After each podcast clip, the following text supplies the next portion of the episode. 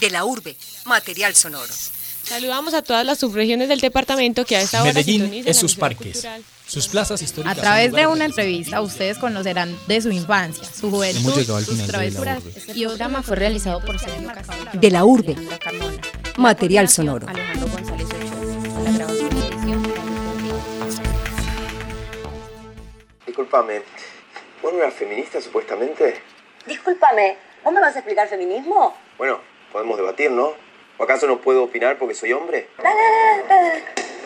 No entiendo cómo alguien que se autoconsidera feminista le dice a las mujeres que tengan hijos por plata.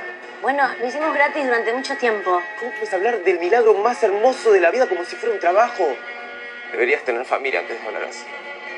Aunque nadie tan violento debería ser madre.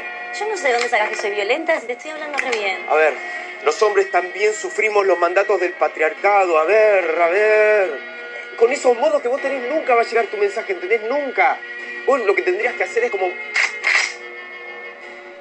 Em, voy a chequear algo allá. Elijo eh, chequear algo... Hola, yo soy Natalia Duque y me acompaña en cabina Ana María Trujillo. Iniciamos de la urbe con este fragmento del stand-up comedy de Malena Pichot, más conocida en YouTube como La Loca de Mierda. Pichot se identifica como feminista y manifiesta su activismo en su trabajo. Así es. Y seguramente hay muchas locas de mierda por ahí regadas que están llamando la atención como todas esas feminazis que quieren matar a los hombres y dominar el mundo. Laura Herrera salió a las calles para preguntarle a la gente qué creen que es una feminazi y nos cuenta un poco de cómo se le acuñó este término al movimiento feminista. Nos destruirán a todos, nos destruirán a todos, nos van a destruir a todos. La palabra feminazi es un término peyorativo para referirse a una feminista. Sea como una ofensa o como broma, tiene una connotación importante. Quisimos preguntarle a la gente a qué se refieren cuando la usan. Y esto fue lo que nos contaron. Parce, es que yo creo que siempre ha utilizado la satanización para por debajar, por debajear ciertos, ciertas líneas de pensamiento, de creencias, como para destruirlas y volverlas como algo pues malo ante la ante el pensamiento pues en general. Es el término que se utiliza para llamarle a aquellas mujeres que son feministas pero ya a un nivel más extremista. Es una persona que se sale de la defensa real de, de, los derechos que una mujer debería defender siempre. Las causas reales del feminismo, que, que es un movimiento realmente conformado, lo lleva al extremo y más allá de una ideología termina siendo una, pues termina transgrediendo al hombre y a su vez se transgrede a sí mismo y se contradice. Es alguien que tiene un sistema matriarcal eh, y, y, lo encubre llamándolo feminismo para que se, sea bien visto. Feminazi se puede usar como adjetivo o sustantivo y se forma a partir de una combinación de las palabras feminista y nazi. Hace alusión a que las feministas supuestamente quieren imponer un régimen y tratar a los hombres como los alemanes nazis a los judíos durante la Segunda Guerra Mundial es decir, despojándoles su dignidad y sus derechos civiles, recurriendo para ello incluso a tácticas publicitarias como la creación de nuevos términos, heteropatriarcado, falocentrismo, propios de una neolengua feminista. Pero ¿de dónde viene este término? La gente nos contó. Redes sociales, sí, como en Facebook, creo. Honestamente no sé, me imagino que en un meme, en, en, en redes sociales. Sí, yo creo que yo lo escuché por primera vez en redes sociales. Actualmente en Facebook, personas que compartían los videos de las chicas puntualmente argentinas o, o, o inglesas. Aunque se ha popularizado a través de Internet y las redes sociales, el término fue acuñado en 1992 por Rush Limbaugh, un locutor de radio e importante comentarista político conservador estadounidense. Usó la palabra feminazi en un principio para referirse a quienes estaban de acuerdo con el aborto, definiéndola irónicamente como una mujer que cree que lo más importante en la vida es asegurarse de que se practiquen tantos abortos como sea posible. Y después la usó para criticar al feminismo militante que él consideraba intolerante a otros puntos de vista. Muchas personas cercanas y académicas del feminismo consideran que el término se usa para socavar la influencia del feminismo atacando una de sus reivindicaciones básicas que es la igualdad entre los sexos. Hoy nos acompaña Pablo Bedoya, historiador y magíster en Historia de la Universidad Nacional de Colombia y profesor e investigador de la Universidad de Antioquia. Pablo, bienvenido. Buenos días, muchas gracias por la invitación. Pablo, te damos la bienvenida con un tema que es muy familiar para vos porque el feminismo ha sido de tu interés tanto académico como político. ¿Crees que las feminazis van a acabar con el mundo? Yo diría primero que las feminazis no existen y lo que no existe no podría acabar con el mundo. Bueno, Pablo, te propongo que escuchemos entonces a Juliano Orrego y Camilo Correa, que conversaron con Dora Cecilia Saldarriaga, abogada y magíster en Derechos Humanos, acerca de los roles de género y la importancia del feminismo. Desde su formación, Dora Cecilia Saldarriaga ha sido parte activa en la defensa de los derechos de las mujeres, fundando el Observatorio de Género de la Universidad Autónoma Latinoamericana y siendo su coordinadora de investigación. Contamos con su participación para explicarnos qué son los roles de género y cuáles son sus consecuencias. Los roles comúnmente son asignaciones culturales y lo que establecen es quién debe hacer qué. Entonces, digamos ahí lo, lo, que, lo peligroso que subsisten los roles de género es que se le asigna unas actividades pensando que son predeterminaciones biológicas, me explico. Se le asigna a la mujer el, las actividades de cuidado que a su vez no son remuneradas, con la preconcepción de que tenemos la predeterminación biológica de ser cuidadoras y eso no es cierto. Se le asigna a los hombres el rol de la fuerza, el rol del proveedor, eh, asignándoles también una categoría de masculinidad hegemónica que no necesariamente corresponde a esos genitales. Entonces, ¿cuál es la importancia del feminismo? Eh, los movimientos feministas le dan un aporte político a las discusiones y creo que eso es lo que incomoda, pero esas incomodidades han, han generado de que las mujeres podamos trabajar, que las mujeres podamos tener autonomía, que podamos mirarnos desde los puntos no asignados biológicamente. Cada mujer tendrá su autonomía de pensar o no como feminista, pero sí es una responsabilidad objetiva que habría que reconocerle al feminismo, porque sería como hablar de derechos laborales sin hablar del sindicalismo, es vaciar de contenido toda una propuesta que se ha estereotipado sin conocer porque el feminismo, empezando que no es el feminismo, son los feminismos, hay muchísimos feminismos y la gente ni siquiera conoce esas apuestas. Es decir, las mujeres somos humanas y como humanas tenemos igualdad de derechos. No queremos ser iguales a los hombres, jamás. Queremos una igualdad de derechos. Bueno, ya que sabemos la importancia de ese movimiento en la lucha por los derechos de las mujeres, eh, Pablo, ¿por qué no nos haces un pequeño recuento histórico de cómo inició esta lucha política? Muy bien, yo creo que lo primero es que hay que reconocer que ha existido desigualdades económicas y simbólicas hacia las mujeres desde hace muchos siglos. Eh, sin embargo, eso se ha ido transformando. En el siglo XVIII, con el, digamos, los, lo, que, lo que viene con el periodo moderno, la libertad, la igualdad, empiezan a surgir unos movimientos en Occidente, donde las mujeres empezaron a, digamos, decir públicamente, analizar y a intentar explicar esa opresión para poder transformarla. Desde ese momento de emergencia de los feminismos en Occidente hasta hoy, pues ha corrido mucha tinta, han habido muchos distintos debates, han habido muchos puntos de convergencia y de divergencia entre las diferentes mujeres, Em, porque pues todas las mujeres no son iguales. Entonces los intereses, por ejemplo, de las mujeres eh, que están en, el contexto urbano, pues no son los mismos intereses y formas de desigualdad que experimentan las mujeres campesinas en contextos de conflicto, por ejemplo. Entonces esas diferencias de las mujeres ha hecho también que los debates en torno a, a los feminismos se hayan multiplicado y pues hayan, digamos, diferentes corrientes y posturas. Y lo segundo es que también te estoy hablando como de ese surgimiento de los feminismos en Occidente, pero también en todas las culturas han habido algunos niveles de conciencia de las mujeres cuando ocupan lugares de subalternidad y también han hecho esfuerzos para, para, digamos, transformar ese orden de cosas. En ese sentido, el feminismo no solamente sería una cosa occidental en sí, sino que podemos encontrar en diferentes espacios y culturas esas formas de organización o de conciencia de las mujeres para transformar el orden cuando no les es eh, conveniente, digamos, desde su dignidad misma. Claro, y precisamente en Colombia esta lucha también ha tenido una trayectoria histórica particular. Eh, por eso María José Folleco y María Antonia Soto nos traen una nota sobre Rosita Turizo, una de las mujeres que impulsó el voto femenino en Colombia. Hablando de las diferentes expresiones de feminismo, contaremos brevemente cómo han sido estas en Colombia. Es bien sabido que antes la mujer no tenía ni voz ni voto en las decisiones que se llevaban a cabo en su país. Además, el recorrido que han hecho los movimientos feministas en todo el mundo para llegar hoy a estar presente en cargos públicos en la vida política y social no ha sido fácil. Recordemos que la Ley 57 de 1887 ratificó una estructura familiar patriarcal, en donde el esposo era el jefe del hogar, mientras que la madre y los hijos menores de edad estaban sometidos a él. Lo anterior significa que el hombre tenía potestad marital sobre su mujer y la patria potestad sobre sus hijos.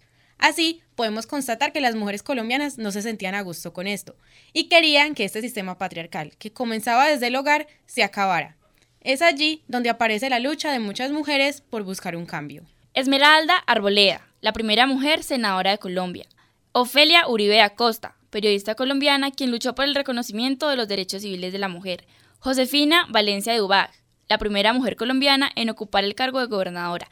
Carola Correa Rojas de Pinilla, la primera mujer colombiana en expedir su cédula de ciudadanía. Y Rosita Turizo de Trujillo, fundadora de la Unión de Ciudadanas de Colombia con el propósito de promover la educación y la capacitación de las mujeres como ciudadanas que ejercen su participación política y defienden sus derechos. Margarita Rosa Trujillo Turizo, quien es la hija de Rosita Turizo, abogada y presidenta de la Unión de Ciudadanas de Colombia en la seccional Medellín, nos relata cómo y por qué surge esta institución de mujeres y para ellas. La Unión de Ciudadanas surgió en el año de 1957, en noviembre 17 se constituyó porque había una necesidad de que existiera una institución que trabajara para concientizar a las mujeres en este momento, en ese momento de Colombia, de que eran ciudadanas, que podían votar, de que podían votar por ellas que debían estar actuando en la vida política. Y por eso lo, la hemos llamado una escuela de ciudadanía plena para las mujeres de Colombia y cómo han podido crear conciencia ciudadana en las mujeres durante los 60 años en los que ha existido la Unión de Ciudadanas de Colombia, escuchemos la respuesta de Margarita Rosa. Hemos sido un referente político, hemos hecho proactividad, por ejemplo, legislativa, o sea que hemos hecho trabajo para propiciar leyes que favorezcan a las mujeres en Colombia. Por ejemplo, crear las comisarías de familia. También ha, trabajado para que se diera la ley 51 de 1981 de no discriminación contra las mujeres, la ley 1257 del 2008 para eliminación de todas las violencias.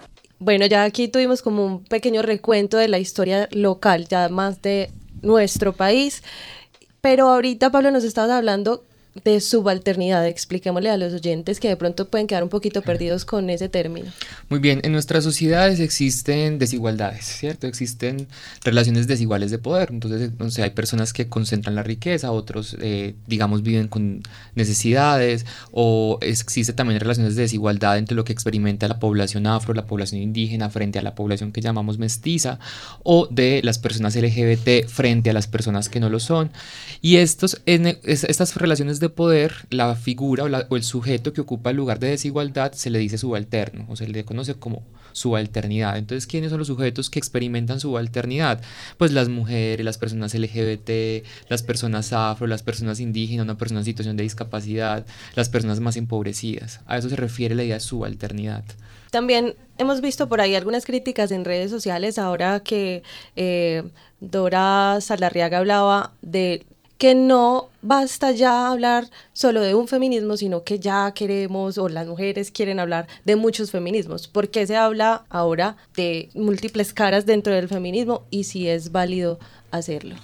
Lo primero que hay que ver o como, como entender es que listo, existen las desigualdades de género, pero todos los hombres y todas las mujeres no son iguales y al no ser iguales, la forma en la que se genera esa relación de desigualdad de género entre los diversos hombres y las diversas mujeres es muy distinta.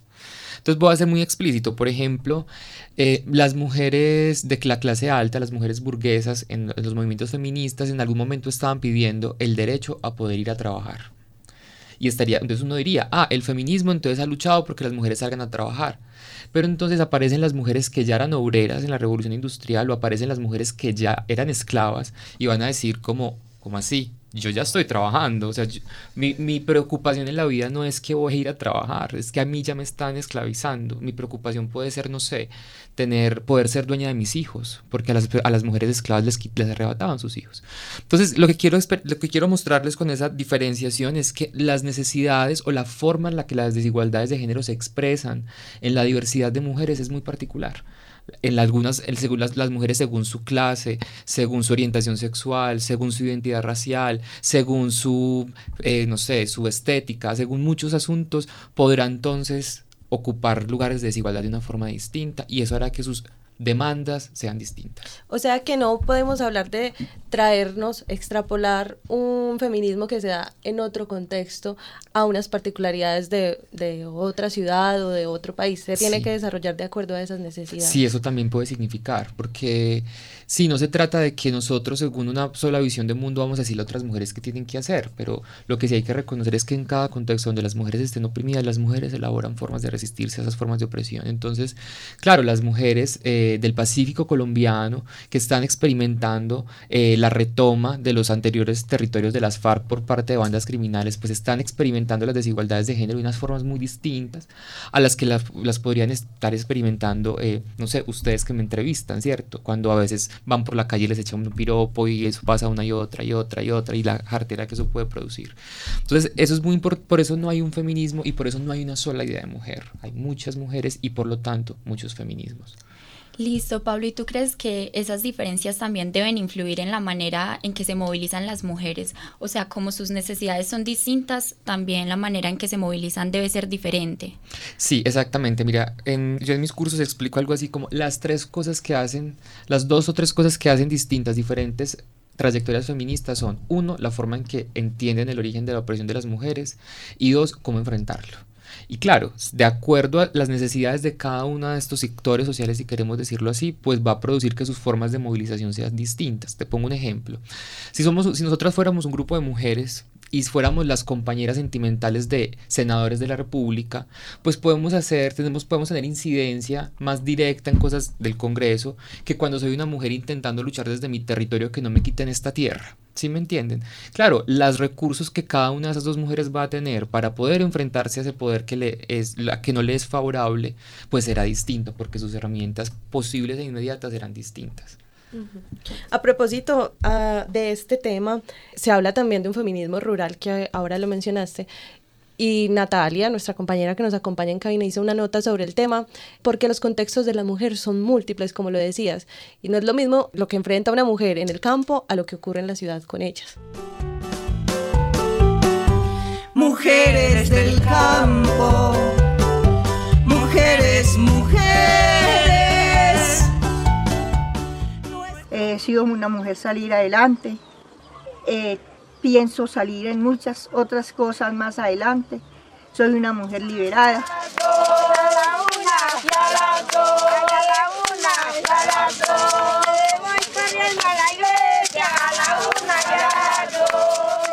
Extensas montañas de Colombia aún albergan una gran cantidad de mujeres que efectivamente viven en unas condiciones distintas a las que habitan la ciudad. Entonces, ¿qué diferencias hay entre ambos contextos? ¿Qué ventajas u obstáculos tienen las mujeres campesinas a la hora de exigir sus derechos como mujeres? Para responder estas preguntas daremos paso a Maritza Sánchez, quien actualmente se encuentra impulsando el proyecto Ancestra, que busca contribuir al empoderamiento de las mujeres campesinas en el municipio de Támesis, Antioquia. Por supuesto hay significativas diferencias y, los contextos son pues como supremamente distintos, desde aristas eh, socioeconómicas, culturales, el tipo de costumbres, eh, sí, como la forma como se habita el campo es muy distinta en general como se habita a cómo se habita la ciudad. Si la presencia del Estado en un país como el nuestro es, es más precaria, más negligente, esas carencias también se notan mucho más y las mujeres campesinas las sufren en, en carne propia y a, y a casi todas horas del día. Se hace mucho más tangible la falta de acceso a la información, la falta de acceso a la educación, la falta de acceso a, servicios eh, básicos y la falta de garantía de, derechos fundamentales. Yo diría que sí, hay, hay diferentes formas de feminismo en, en, territorios campesinos que se han venido manifestando a lo largo de muchas décadas en Colombia, que son eh, formas de feminismo muy inspiradoras, muy también intuitivas eh, y muy valientes por todo lo que significa resistir a, al machismo, a los micromachismos del día a día y a, y a la sociedad patriarcal cuando se está en total desventaja. Si es difícil para nosotros en los grandes centros urbanos, imagínense entonces qué puede decir una mujer campesina. Entonces, las que han logrado resistir, las que están ahí organizándose, tejiendo juntas, construyendo juntas, haciéndose preguntas. Y es muy valioso que así sea, pues como en, un, en territorios como los nuestros, rurales, que son tan complejos.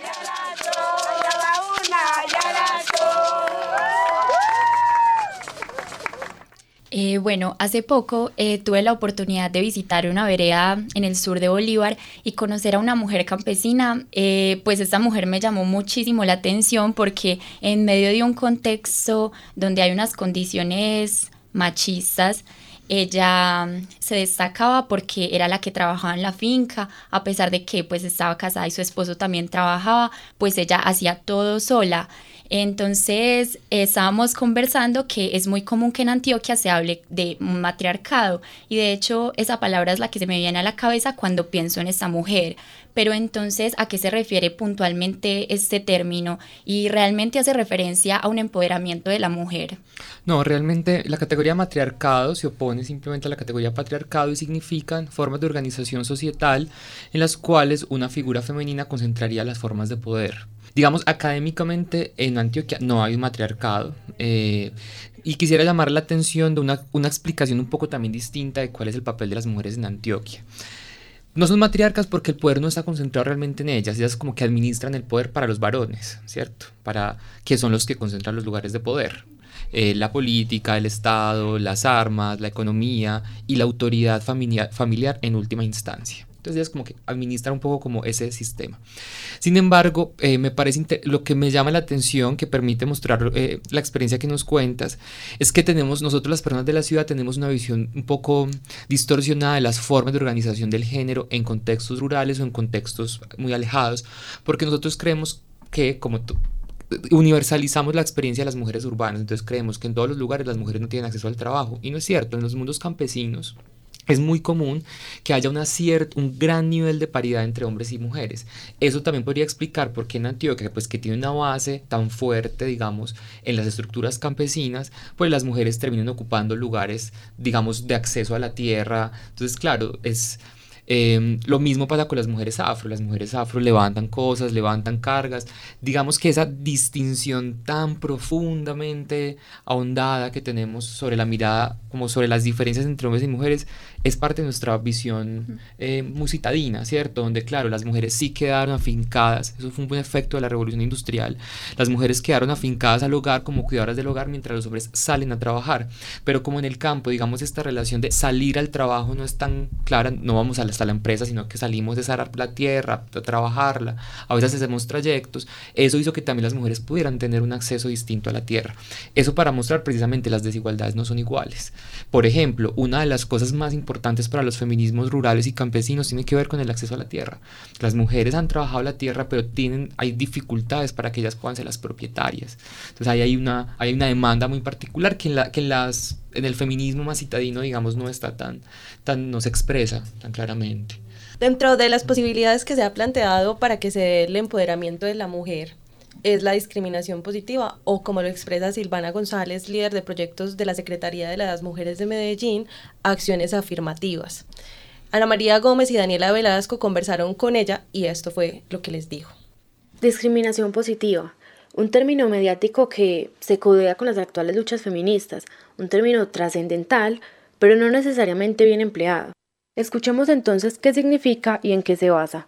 Mm, son medidas para contrarrestar prácticas discriminatorias históricas, como las mujeres, la población afrodescendiente, la población indígena, la población LGTBI. Es una manera de corregir injusticias aplicando un trato diferencial o una regla de preferencia a ciertos grupos. ¿Por qué hablamos de discriminación positiva? ¿Cuál podría ser un ejemplo de esta? A pesar de los avances que hemos tenido las mujeres, persiste la, discriminación a la hora de ellas, por ejemplo, ocupar cargos eh, de dirección. Entonces, por eso se dice, por ejemplo, que en las en las entidades públicas se debe cumplir la ley de cuotas, que es que mínimo el 30% de los cargos directivos deben ser ocupados por mujeres. Hoy se recomienda como mejor hablar de acciones afirmativas o de acciones positivas porque de todas maneras discriminación es discriminación, así se habla de discriminación positiva. Para las mujeres feministas, ¿este término concuerda con su lucha o es quizás un término despectivo? Para el feminismo, el trato diferenciado o las medidas encaminadas a contrarrestar esa, esa desigualdad eh, son necesarias. Eh, entonces, yo diría que para el feminismo es importante la, la discriminación positiva. Las medidas de acción positiva eh, son necesarias, tienen todo que ver con la, con la lucha feminista, con la lucha por la, por la igualdad. Está reconocida en la constitución política eh, como la, el deber del Estado, en el artículo 13, de promover las condiciones para que la igualdad sea real y efectiva. Y se habla también de, de que pues, el Estado adoptará medidas a favor de grupos marginados o discriminados. Bueno, ahí escuchábamos a Silvana González y contrario un poco a lo que dice ella, Camille Paglia sostiene que la liberación de la mujer se trata de que aprendan a vivir sin ser cuidadas ni protegidas, porque así es como se ha manejado el varón toda la vida. Tener que cuidarse por mérito propio es la verdadera libertad. Eso es lo que plantea ella. No sé, pues Pablo me imagino que ya debe conocer un poco el discurso eh, de esta mujer y queríamos preguntar si ¿Qué opinión tiene acerca de esta afirmación y si hay una concepción paternalista en la discriminación positiva? Yo tendría que decirte que yo no estoy de acuerdo con Silvia, pero tampoco con Camille. Es decir, siento que el discurso de Camila ha sido un poco pues también desvirtuar el desarrollo de las luchas feministas y el desarrollo de algunas intervenciones que estatalmente tienen que darse para que eh, las cosas se transformen. Es decir, es, efectivo que es necesario la realización de ciertos tipos de, políticas para, no mismo de corregir, pero sí para transformar errores estructurales que tiene el Estado. Es decir, el Estado fue inventado en algún históricamente se ha ido formando y en esa formación del Estado y de las relaciones con la sociedad civil, pues hay unos asuntos que hay que transformar porque no son favorables a la vida de las mujeres. Eso no significa necesariamente una orientación paternalista y es ahí entonces donde estoy de acuerdo con Camille porque pues la transformación positiva, la transformación, perdón, los enfoques transformadores que no son iguales a los de las acciones afirmativas y la discriminación positiva, pues lo que buscan precisamente es lograr fortalecer, digamos, las, las condiciones en las cuales las mujeres puedan ejercer su autonomía y su libertad. Pero yo sí estoy de acuerdo con algo, con Camille, y es que sí siento que hay unos sectores, unos unas líneas de la, de la forma en la que esto se ha ido apropiando, porque es que el feminismo lanza unas ideas y cada quien se las apropia a su manera. Y también puede nombrar de feminista cosas que a veces no necesariamente, entonces tenemos de todo en este, en este campo. Y sí creo que hay algunos tipos de medidas que a veces pues o son paternalistas o son victimizantes para las mujeres. O sea que contrario a poder fortalecer discursos y prácticas de autonomía y libertad.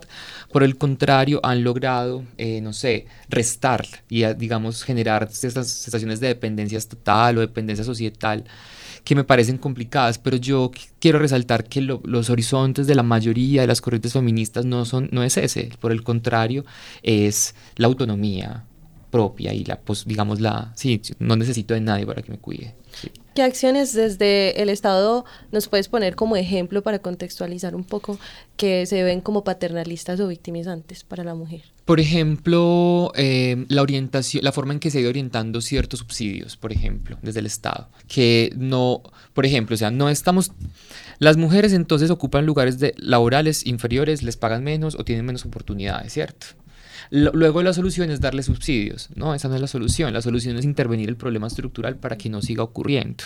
Esas son acciones transformadoras. Entonces hay formas de orientar políticas públicas para transformar las, para transformar el horizonte legal del país para que eso no ocurra, para favorecer realmente que las mujeres puedan entrar a los ciclos educativos y no tengan que quedarse obligatoriamente en casa cuidando los, los hijos. Es decir, son, son medidas que no buscan como pañitos de agua tibia, que es lo que hace la discriminación positiva, sino intentar transformar los problemas de raíz, ¿cierto? Bueno, Pablo, eh, como habíamos dicho al principio, pues el feminismo ha sido un tema que ha generado un gran interés durante tu vida académica y política, pero entonces hay algo que me llama la atención y es por qué un hombre se interesa por un tema que aparentemente le corresponde solamente a las mujeres. O sea, ¿cuál es el papel que cumple, por ejemplo, un hombre dentro del feminismo?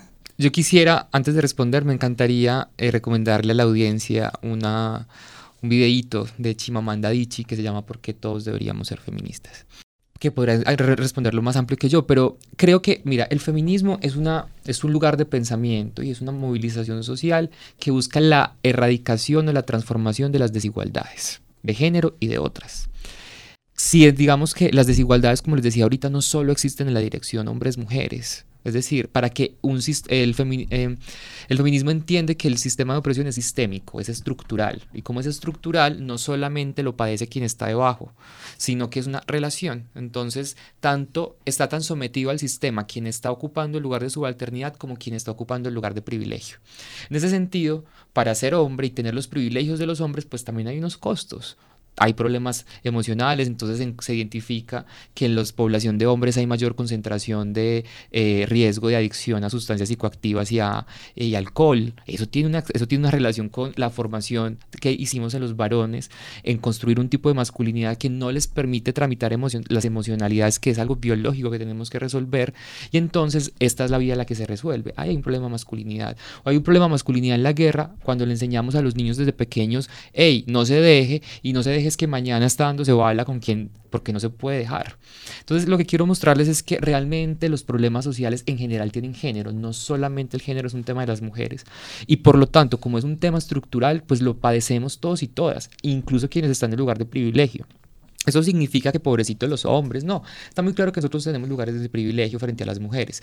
Yo siempre le digo a mis estudiantes, vea, si usted no cree en la diferencia, en la desigualdad de género, pregúntele a sus amigas cuando se monta un taxi en qué piensan. La mayoría de mujeres cuando se va a montar un taxi, pues siempre hay una dudita de, ah, ojalá no pase nada. Los manes no piensan en eso. Entonces lo que quiero decir es, es un sistema, es un sistema estructural y como es una estructura nos afecta a todos y todas y pues por lo tanto nos incumbe a todos y todas. Ya de manera personal me hice feminista porque por muchas razones de mi existencia, por mi orientación sexual, por la eh, feminidad que tuve, porque soy también un padre y quiero eh, acompañar a mi hijo en la construcción de un proyecto distinto de existencia siento que todos deberíamos ser feministas. Listo, Pablo. Eh, te agradecemos mucho por habernos acompañado en De la Urbe y también agradecemos a nuestro equipo periodístico, Ana María Gómez, Laura Herrera, Angie López, María Antonia Soto, María José Folleco, Juliana Orrego, Camilo Correa y Daniela Velasco. Este programa se hizo bajo la dirección de Fernando Carmona Mejía y la edición de David Berrío. Hasta la próxima, locas de mierda. De la Urbe material sonoro. Saludamos a todas las subregiones del departamento que a esta hora Medellín es sus parques, sus plazas históricas. A través de una entrevista ustedes conocerán de su infancia, su juventud, sus travesuras y otros acontecimientos que han marcado la vida de, la urbe. Material sonoro. Hemos llegado al final de La Urbe. Este programa fue realizado por Sergio Castrillón, Alejandra Carmona. En la coordinación, Alejandro González Ochoa. En la grabación y edición, David Berriz. Hasta pronto.